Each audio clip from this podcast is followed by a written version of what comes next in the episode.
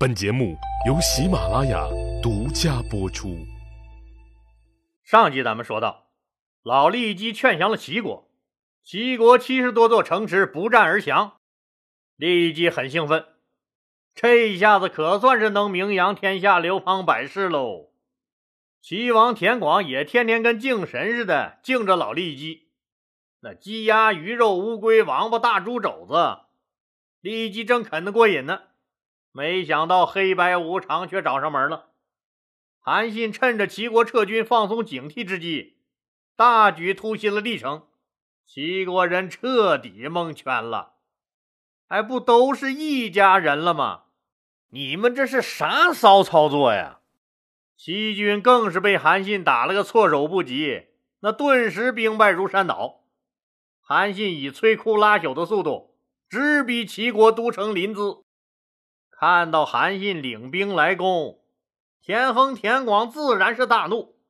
好你个老梆子骊姬，你敢用苦肉计、里应外合来骗我们？骗完我们还居然敢不跑？你又白吃白喝了我好几天，你这是欺人太甚呐！你来人呐，把这老东西给我扔到开水锅里煮喽！骊姬真是百口莫辩，那跳进黄河也说不清了。就这样莫名其妙的送了命。当他浑身的肉都被煮熟，最后感到心脏也一热的时候，他仿佛看见了故乡的黑土白云。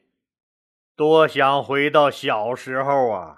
风是尽情飞舞的，雪是洁白无瑕的。楚汉争锋时期最著名的谋士之一，骊姬，就这样被同样是靠嘴吃饭的那个红眼病晚期同行兼同事蒯彻，背后捅刀子干掉了。人们总喊着晚上怕鬼怕鬼，你这太小儿科了。老李带你见识见识这青天白日下的人心。这天下虽大，可哪比得过人的野心大？厉老爷子，一路走好吧！愿天堂没有尔虞我诈、同行猜忌。说韩信率大军猛攻临淄，很快临淄城破。田广和田横一个逃到高密，一个逃到了博阳。田广无奈，只能派人向项羽求救。哎。哎，俩人不是有仇吗？有仇，政治家们好多事都是有选择性的遗忘症，在他们的字典里，没有永远的敌人，也没有永远的朋友，只有永远的利益。接到田广的求救信后，项羽很重视，他知道这个事儿不仅仅是齐国的事儿，更关系到自己的生死。那齐国一旦真的被刘邦占了，那自己可就被人抄了后路了。为了保证此次救援万无一失，项羽派出了自己的发小，自己最信任也是最彪悍的五虎将第一名的大司马龙驹，带领最精锐的楼烦骑兵，携二十万大军来救援齐国。项羽这个安排，就是要彻底把韩信从这个地球上抹去。龙驹带着二十万大军，星夜兼程，是一路火光带闪电的，踏上了赶往齐国的那条不归路。咱们先让跑累了的龙驹歇一会儿，再翻过头来去看看，说项老大和刘老大的撕逼大战。现在的状况是，项老大一路把刘老大打退到了荥阳东北的广武山上，不敢下来了。哎，这不就好说了吗？不是就一座山吗？攻上去就能活捉老刘了呀？还真没那么简单。怎么的呢？刘老大之所以敢退入这大山里，完全是有把握让项羽打不着他。咱们一说这山的地形，您就知道怎么回事了。这广武山临黄河而突然崛起，延绵不绝，山势陡峭，地势险要。最绝的是。山中间有一条宽八百米、深达二百米的山涧，犹如一把砍刀，直直的把广武山劈为东西两半，中间的山涧中有边河支流的河水，像猛兽般汹涌而下。刘邦的汉军占据着有利的地形，驻扎在涧西，依涧而守。这可就苦了建东的项羽了，过过不去，是打打不着。要想短兵相接，那得绕行几十里地才行。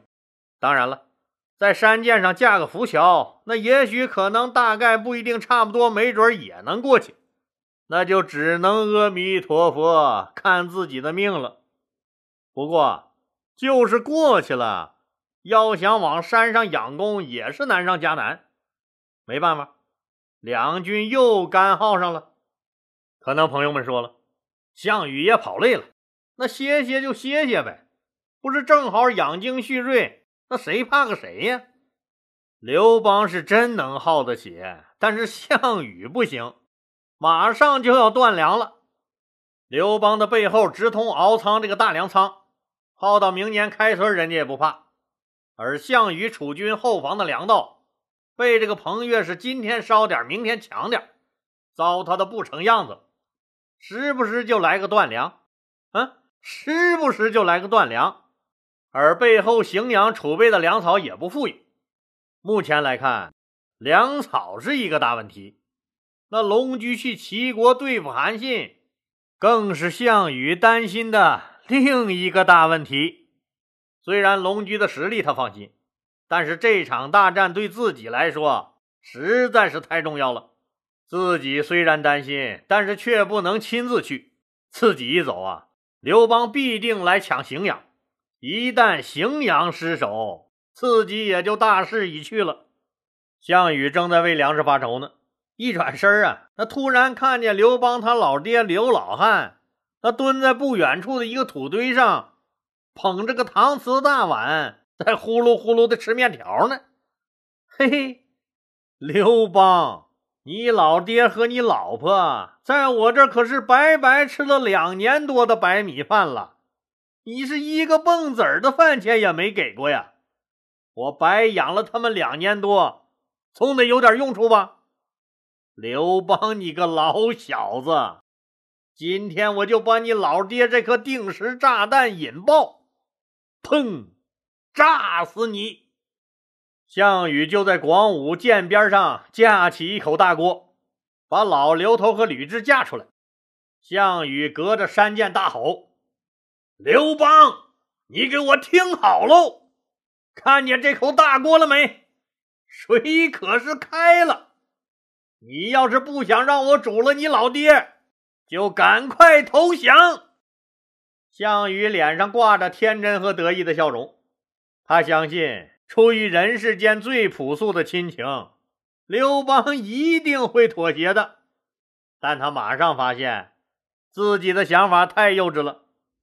在自己眼里天大的事儿，在人家刘邦眼里就不是个事儿。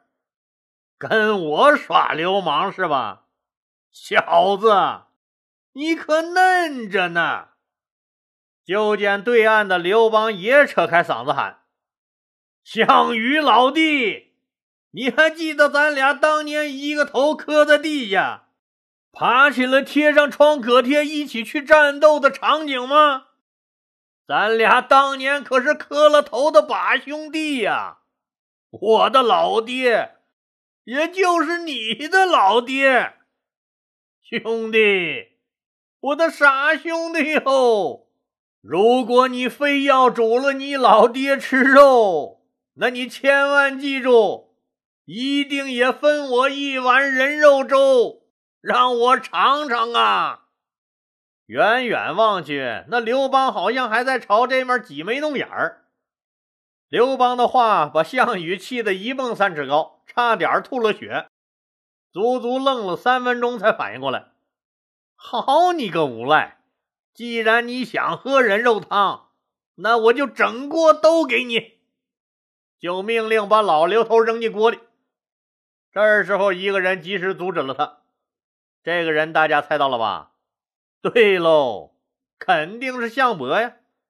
项伯告诉自己的这个大侄子：“现在形势还不明确，留着这个筹码或许有大用，不能现在杀了他。项羽只能长叹一声。那本以为手上握着张王牌，没想到到头来是个白白浪费了自己不少粮食的主。当然了，老刘头听着自己儿子说的那些不管不顾的混账话，那很是后悔当年把这么个玩意儿弄出来。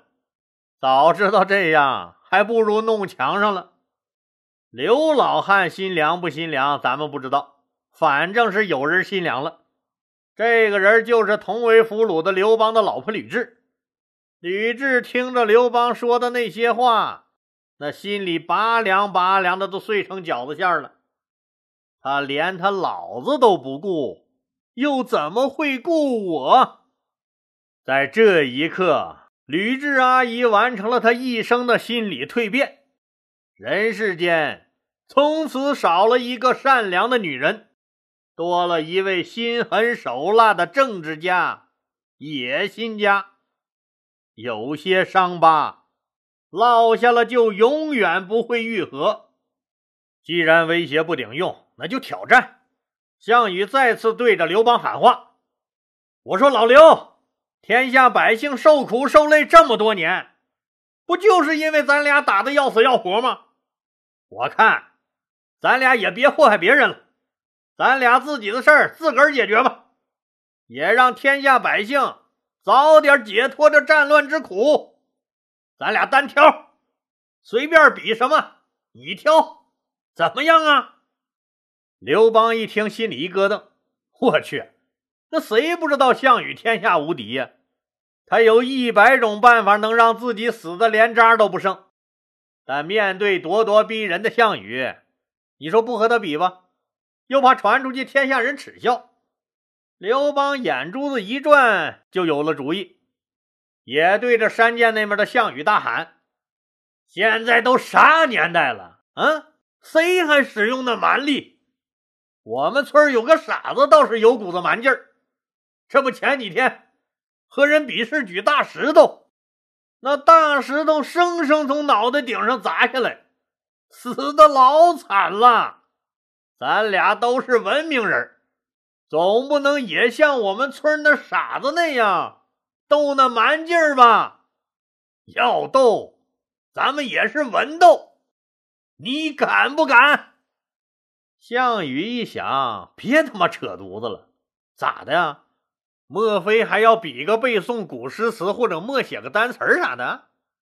没想到刘邦先开始了，在山涧的对面就拽开了词儿。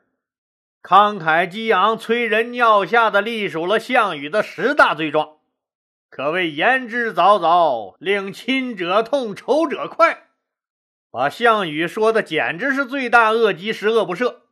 那连续枪毙五分钟都不够赎他对祖国和人民犯下的滔滔罪行的。项羽气急败坏，暴跳如雷，隔着山涧打又打不着，就张弓搭箭。一箭就射向了对岸正在嘚啵嘚啵的刘邦。刘邦同志正骑在马上，那口若悬河，骂得过瘾呢。冷不防一声响，一支箭直直的插入了前胸。刘邦大叫一声，直直就摔下了马。旁边的张良、陈平、夏侯婴、樊哙这些人赶紧上前，把刘邦死死围在了中间。刘邦疼得呲牙咧嘴，直叫唤。张良一把捂住了刘邦的嘴，低下头和刘邦急急说了几句话。刘邦强忍着剧痛，喊了一声：“项羽，你什么破剑法，射中我的脚趾头了！”旁边张良大声宣布：“项羽射中了大王的脚趾头，快送大王去洗脚包扎。”大家赶紧把刘邦抬回了军帐，军医急忙替刘邦拔出深插在胸口的剑，服药裹伤。刘邦疼的是满头大汗，哎呦哎呦的叫个不停。好一番折腾！